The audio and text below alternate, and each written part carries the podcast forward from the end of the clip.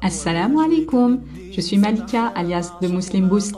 Bienvenue sur Islam et Business, le podcast qui t'aide à développer ton business tout en restant aligné avec les préceptes de notre belle religion pour une double réussite, inshallah, ici-bas et dans l'au-delà. Je suis entrepreneur et mon rôle dans ce podcast, c'est de traiter de sujets d'entrepreneuriat à travers l'extraordinaire prisme de l'islam. Prête à booster ton business et ta foi? C'est parti, bismillah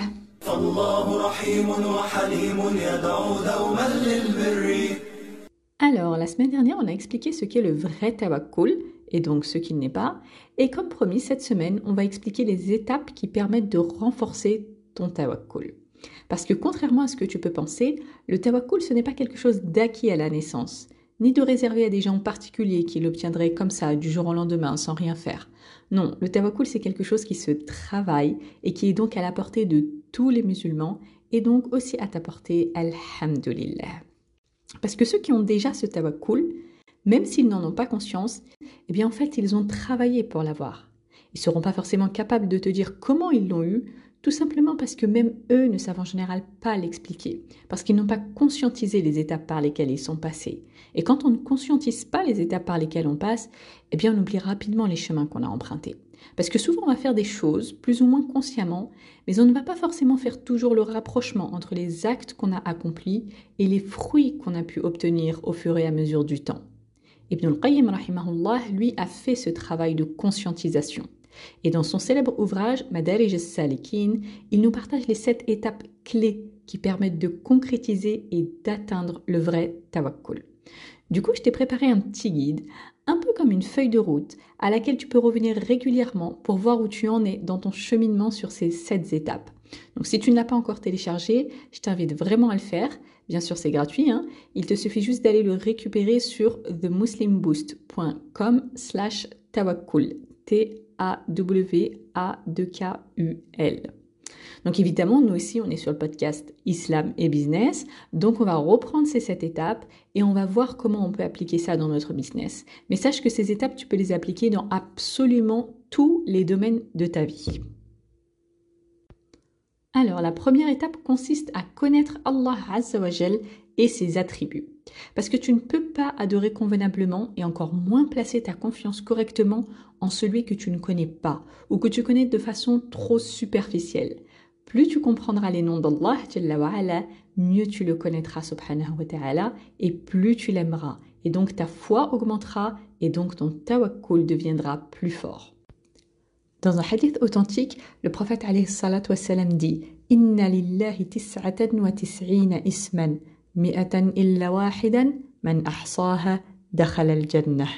Certes, Allah a 99 noms, 100 moins 1. Celui qui les dénombre entre au paradis. Ce hadith ne veut pas dire qu'il faut juste apprendre par cœur une liste de noms qu'on réciterait machinalement. Les apprendre, c'est nécessaire, mais évidemment, ce n'est pas suffisant, parce que le but réel, c'est de les comprendre. Et quand je dis comprendre, ça ne veut pas dire juste connaître la traduction, mais assimiler vraiment leur signification et savoir les utiliser au quotidien. Et le fait de connaître les noms d'Allah, ce n'est pas juste un petit acte, ce n'est pas non plus une activité réservée juste aux enfants, c'est vraiment d'une importance Et ce n'est pas pour rien que c'est la première étape dans le cheminement vers le vrai tawakkul. D'ailleurs, Ibn al-Qayyim dit que la connaissance des noms d'Allah est à l'origine de toute science et que tout le reste en découle. Donc, comme on disait, ces étapes, elles sont valables et utiles dans tous les domaines de ta vie. Du coup, si on parle d'un point de vue business, par exemple, et que ton objectif est de faire décoller ton projet, tu dois notamment comprendre qu'Allah est Ar-Razzaq, le pourvoyeur suprême, c'est-à-dire celui qui te donne ton risque, ta subsistance. Il est Al-Karim, le généreux par excellence. Il est Al-Wahhab, le donateur sublime, etc. Et en fait, contrairement à ce que beaucoup pensent, ces noms n'ont rien à voir avec des synonymes. Il y a bien des différences entre chaque. Et si tu prends le temps d'étudier les noms d'Allah, alors tu saisiras les subtilités entre chaque et tu sauras précisément lesquelles utiliser selon les situations. Du coup, pour faciliter cette première étape, qui est la base de tout finalement, et comme dit Sheikh As-Sadi, Sheikh As-Sadi qui est le Sheikh de Sheikh Ibn Uthaymin, il dit, rahimahullah, la connaissance des noms d'Allah est la base de la foi est son but ultime. Donc pour concrétiser cela, je vais te proposer, Inch'Allah, en plus des épisodes orientés business qu'on fait déjà, une nouvelle série que j'ai appelée Qui est Allah Azzawajal. Et je prendrai le temps d'expliquer le choix de ce nom bi'idnillah. Donc toujours sur ce podcast, Islam et Business, ça sera une série supplémentaire. Et donc le principe, Inch'Allah, ça sera de parler dans des épisodes assez courts hein, d'un attribut d'Allah Jalla wa'ala. Le but est que tu puisses avancer sur ce chemin pour booster ta foi et renforcer ton tawakkul. Ça te servira au niveau religion, au niveau business et dans absolument toute ta vie, Inch'Allah. Et si ce sont des choses que tu connais déjà, eh bien ça te fera toujours un rappel, comme dit Allah Jalla wa'ala, Certes, le rappel profite aux croyants. Donc on en reparlera davantage plus tard, Inch'Allah. En attendant, on en revient aux étapes pour renforcer ton tawakkul. Du coup, on vient d'expliquer la première étape qui est donc de connaître Allah Jalla wa'ala et ses attributs. La deuxième étape, quant à elle, consiste à passer à l'action. Allah est le sage par excellence. Il nous a créés pour l'adorer, comme il dit dans Surat al-Dhariyat, Et je n'ai créé les djinns et les humains que pour qu'ils m'adorent. Et il nous a demandé d'apprendre à le connaître, de placer notre confiance en lui et de lui obéir, subhanahu wa ta'ala. Et ce même Seigneur qui t'a demandé tout cela, il t'a aussi demandé de passer à l'action, de faire des causes, esbeb en arabe, pour obtenir ce que tu souhaites, afin que tu ne penses pas que l'adoration d'Allah ou la confiance en Allah signifie d'attendre que ça tombe du ciel sans déployer aucun effort, ou que ça veut dire se concentrer uniquement sur les adorations pures sans s'intéresser aux autres actes qu'on peut faire sur terre. Au contraire, dans un hadith, le prophète alayhi salatu wassalam dit لو أنكم تتوكلون على الله حق توكله لرزقكم كما يرزق الطير تغدو خماصا وتروح بطانا Si vous pratiquiez le tawakkul sur Allah comme il se doit, il vous donnerait certes votre rizq, c'est-à-dire votre subsistance, comme il le donne à l'oiseau qui part le matin le ventre vide et revient le soir le ventre plein. Beaucoup de gens, quand ils entendent ce hadith, ils le comprennent mal, et cette mauvaise compréhension les conforte dans le fait d'abandonner le passage à l'action. Ils se sentent incités à moins agir et se disent Eh bien c'est bon, de toute façon, c'est le mektoub, et le risque qui est écrit dans le destin va m'atteindre quoi qu'il arrive, donc pas la peine que je me casse la tête, je peux tout simplement rester chez moi sans rien faire du tout, et juste attendre que ça arrive, etc. Ce n'est pas du tout le sens de ce hadith. Bien sûr, tu dois délaisser les causes illicites et n'avoir recours qu'à des causes permises en islam. Donc tu ne vas pas chercher à obtenir ton risque par le haram. Mais même dans ce hadith précisément, on a bien la preuve que le prophète wassalam, incite au passage à l'action. Et justement ici, il cite un des actes que cet oiseau fait pour obtenir son risque. Il dit, wassalam, à propos de cet oiseau, terdou, c'est-à-dire qu'il sort tôt le matin. Donc cet oiseau sort tôt le matin de son nid et part à la recherche de son risque. Il n'attend pas que ça tombe du ciel sans rien faire. Comme Allah dit dans Surat Al-Mulk,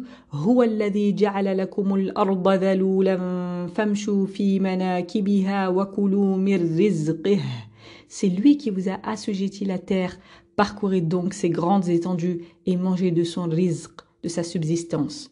Et attention également à ne pas mal comprendre ce verset. L'idée ici, ce n'est pas juste de sortir et d'aller par exemple demander aux gens de nous donner gratuitement, comme le prophète dit, que l'un d'entre vous prenne ses cordes, se rende à la montagne pour en revenir avec un fagot sur le dos qu'il vendra, et par le biais duquel Allah le mettra à l'abri du besoin, est meilleur pour lui que de demander aux gens qui lui donnent ou non. Dans Surat al-Baqarah, dans les versets du Hajj, Allah dit et prenez vos provisions, et certes la meilleure des provisions est la piété. Et dans un hadith rapporté par Al-Bukhari, Ibn Abbas anhu nous explique la raison pour laquelle Allah a révélé ce verset. Il raconte qu'à l'époque du prophète wassalam, il y avait des gens qui venaient du Yémen pour faire le Hajj. Sauf qu'ils ne prenaient pas de nourriture avec eux ni de boissons qui puissent leur suffire pour tout le voyage. Et ils disaient Nahnu al-mutawakkilun. Donc ils ne faisaient pas les causes, mais ils s'autoproclamaient les mutawakkilun, c'est-à-dire ceux qui pratiquent le tawakkul. Puis une fois arrivés à la Mecque, ils demandaient aux gens de la nourriture, parce qu'à un moment donné, il faut bien qu'ils mangent pour survivre. Alors Allah a révélé au prophète ce verset Et prenez vos provisions, et certes la meilleure des provisions est la piété. Donc ce verset nous prouve qu'on doit faire les causes pour réussir et que même en faisant ces causes, on doit toujours rechercher la piété. Les savants tirent aussi de ce verset que le fait de ne pas demander aux gens, de ne pas demander aux gens dans le sens de gratter entre guillemets, fait partie de la taqwa, c'est-à-dire de la piété. Malgré tout, ce déni de l'importance du passage à l'action dans le tawakkul a continué, même à l'époque de Omar quand il était calife. Il a trouvé des gens qui venaient encore faire le hajj sans provision et qui s'autoproclamaient mutawakkilun. Il leur a alors répondu en leur disant Bal antum al mutawakkilun. C'est-à-dire, au contraire, vous êtes les mutawakkilun. C'est-à-dire que vous ne pratiquez pas le vrai tawakkul envers Allah, mais plutôt vous comptez sur les autres. Et il continuait, radiallahu anhu, mutawakkilu alladhi yulqi habbahu fil ard wa yatawakkalu ala Allah. Car en vérité, le mutawakkil est celui qui plante sa graine dans la terre et place son tawakkul en Allah. Donc il a fait les causes, il a planté la graine et il pratique le tawakkul. Ce n'est pas il ne fait rien et il attend que ça vienne tout seul ou que les autres lui donnent. Donc le fait de passer à l'action est capital pour avoir un vrai tawakkul. C'est très important et c'est la deuxième étape. Alors concrètement, qu'est-ce que ça veut dire passer à l'action? Ça veut dire faire les causes, à condition qu'elles soient halal, bien sûr, comme on l'a déjà dit. Mais alors, c'est quoi les causes qu'on doit faire? Eh bien, il y a deux types de causes et on doit avoir recours aux deux. Alors, le premier type, c'est ce qu'on appelle en arabe al-asbab al-kawniyya, c'est-à-dire les causes terrestres. Donc ça, par exemple, si tu as un business, ça peut correspondre au fait d'aller acheter ta marchandise ou de concevoir tes offres si tu es dans la prestation de service, de mettre tes offres devant les yeux des potentiels clients, faire de la pub, par exemple, faire concevoir un site internet, te fixer des objectifs, apprendre comment les atteindre ou apprendre comment bien gérer ton temps, comment trouver des clients, comment optimiser tes process, etc. Donc tout ça, ce sont les asbab al-kawniya, les causes terrestres. Donc Allah il veut que tu fasses des causes terrestres pour obtenir ce que tu veux. Le deuxième type de cause, c'est ce qu'on appelle en arabe al-asbab al c'est-à-dire les causes religieuses. Là, par exemple, toujours dans le cadre d'un business, ça peut être euh, faire les prières à l'heure, faire beaucoup d'invocations, donner des sadaqat, c'est-à-dire des aumônes. Ça peut être le fait de préserver les liens de sang, etc. Parce que tout ça, ce sont des causes qui ont été citées dans le Coran et la Sunna et qui permettent d'avoir un bon risque et la baraka d'Allah. Donc quand je passe à l'action et que je fais ces causes-là, à aucun moment ça ne doit remettre en cause l'adoration d'Allah. Quand on dit de passer à l'action, on le fait tout en continuant d'adorer Allah.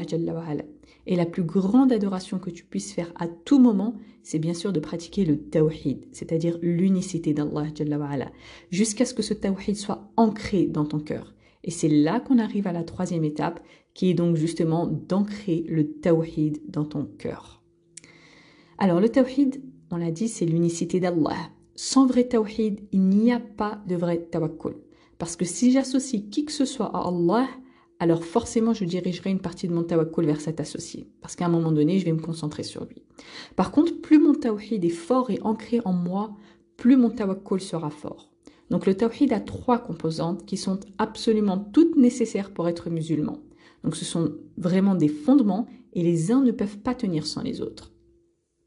Le premier fondement, c'est ce qu'on appelle en arabe tawhid al-rububiyyah, c'est-à-dire l'unicité de la seigneurie. Donc c'est le fait de reconnaître qu'Allah est l'unique Seigneur, dans le sens où c'est lui qui crée tout, qui gère tout ce qui se passe dans les cieux et la terre et entre les deux. Et c'est lui seul qui donne subhanahu wa ta'ala. Donc ça c'est Tawhid al-Rububiyyah, l'unicité de la Seigneurie. Mais tout seul, ce n'est pas suffisant. Parce que Kufar Quraysh, les mécréants de la Mecque, à l'époque du prophète wassalam, croyaient bien qu'Allah était le Seigneur et que c'est lui qui crée tout. Beaucoup de gens n'ont pas conscience de cela. Ils pensent que les kuffars de Quraysh ne croyaient pas du tout en Allah. Mais ce n'est pas le cas. Les kuffars de Quraysh reconnaissaient bien qu'Allah est le Seigneur qui crée toutes choses. Comme Allah dit dans Surat Luqman, il dit au prophète wassalam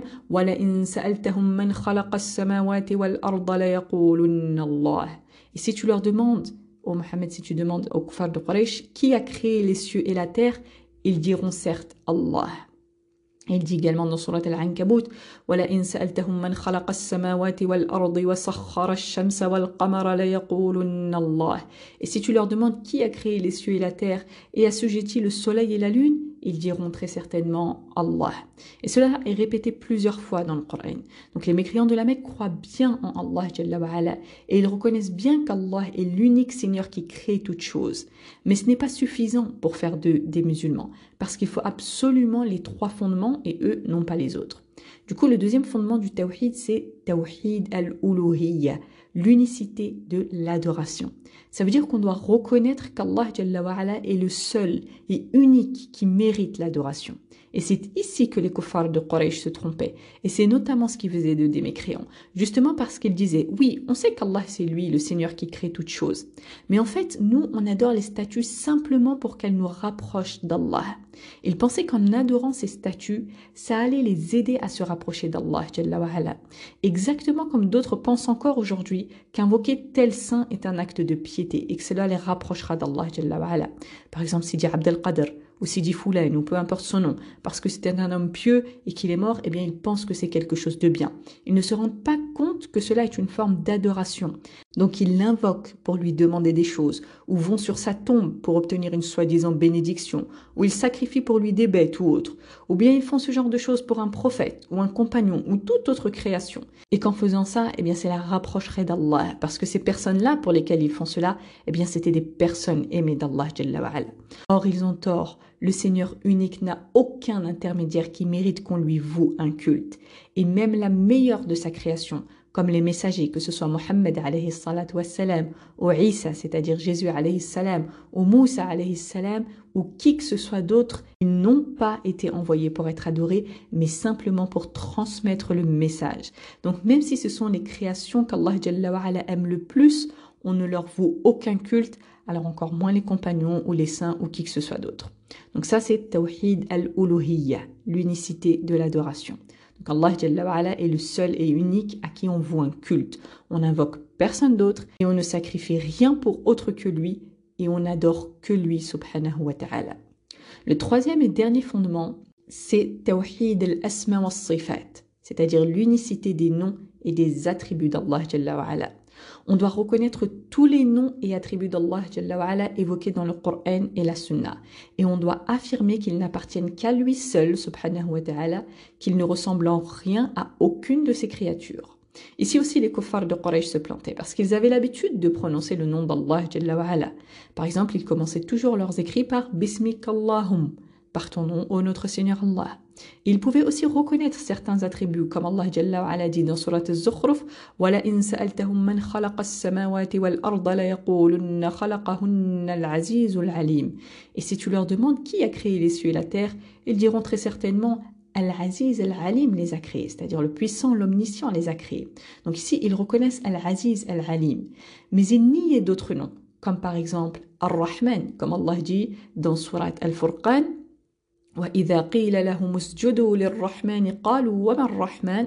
et quand on leur dit prosternez-vous devant Ar-Rahman, c'est-à-dire le tout miséricordieux, ils disent qu'est-ce que donc Ar-Rahman? Ou dans Surat Ar-Ra'd, et eux ne croient pas au Rahman, au tout miséricordieux. Et la raison de la révélation de ce verset précisément, c'est ce qui s'est passé lors du traité d'Al-Hudaybiyah. Donc c'est un pacte de paix que le prophète wassalam, avait fait entre lui et les kuffars de Quraysh. Et donc les traités à l'époque étaient écrits par un scribe, c'est-à-dire euh, quelqu'un qui est chargé d'écrire. Et à ce moment-là, en l'occurrence, c'était Ali anhu. Et donc le prophète wassalam, lui a demandé d'écrire pour commencer le traité Bismillahir Rahmanir. Au nom d'Allah, le tout miséricordieux, le très miséricordieux. Puis les kuffars de Quraysh ont dit, c'est qui Ar-Rahman? Donc eux ne reconnaissent pas Ar-Rahman et ils lui ont dit écrit plutôt, comme nous écrivons d'habitude, Bismikallahum, par ton nom, ô notre Seigneur Allah. Donc ils n'avaient pas ce troisième fondement. Donc nous, en tant que musulmans, on doit continuellement mettre en pratique ces trois fondements du tawhid jusqu'à ce qu'ils soient ancrés en nous. Et c'est à cette étape particulièrement que certaines personnes peuvent avoir une sorte de confusion qui les pousse à minimiser l'importance du passage à l'action. Parce que ces gens pensent que le tawhid et le pouvoir d'Allah doit nous mener à nous détacher des actions. Alors ça c'est vrai dans une certaine mesure, mais pas du tout sous l'angle duquel eux voient cela. Parce que se détacher des actes, ça ne veut pas dire ne pas les accomplir, mais plutôt les accomplir sans attacher son cœur dessus. Et ces personnes comprennent mal la subtilité entre le fait de faire les actes avec le corps sans y attacher son cœur. Et c'est justement là qu'on va avoir besoin de l'étape numéro 4. Mais comme je l'ai déjà dit précédemment, je tiens à garder ces épisodes relativement courts pour que tu puisses les écouter facilement. Du coup, on va s'arrêter ici pour aujourd'hui. On a déjà expliqué, alhamdulillah, les trois premières étapes pour renforcer ton tawakkul. Je te rappelle d'ailleurs que tu peux télécharger ta feuille de route récapitulative sur themuslimboost.com slash tawakkul. Et donc, on continuera à expliquer les étapes suivantes la semaine prochaine, inshallah. Voilà pour cet épisode, j'espère qu'il t'a plu. Si c'est le cas, je te serais vraiment reconnaissante de prendre quelques secondes pour laisser une belle évaluation sur ta plateforme d'écoute. Ça aide le podcast à avoir plus de visibilité pour que d'autres le découvrent, inshallah. Et comme dit le prophète salatu wassalam, Celui qui montre un bien a la même récompense que celui qui l'a fait. Merci encore pour ton écoute. On se retrouve dans le prochain épisode, Inch'Allah. D'ici là, prends soin de toi et de ta foi. Subhanakallahumma wa bihamdik. أشهد أن لا إله إلا أنت أستغفرك وأتوب إليك ما أحلى الدنيا لو عشنا وجعلنا الإسلام أساس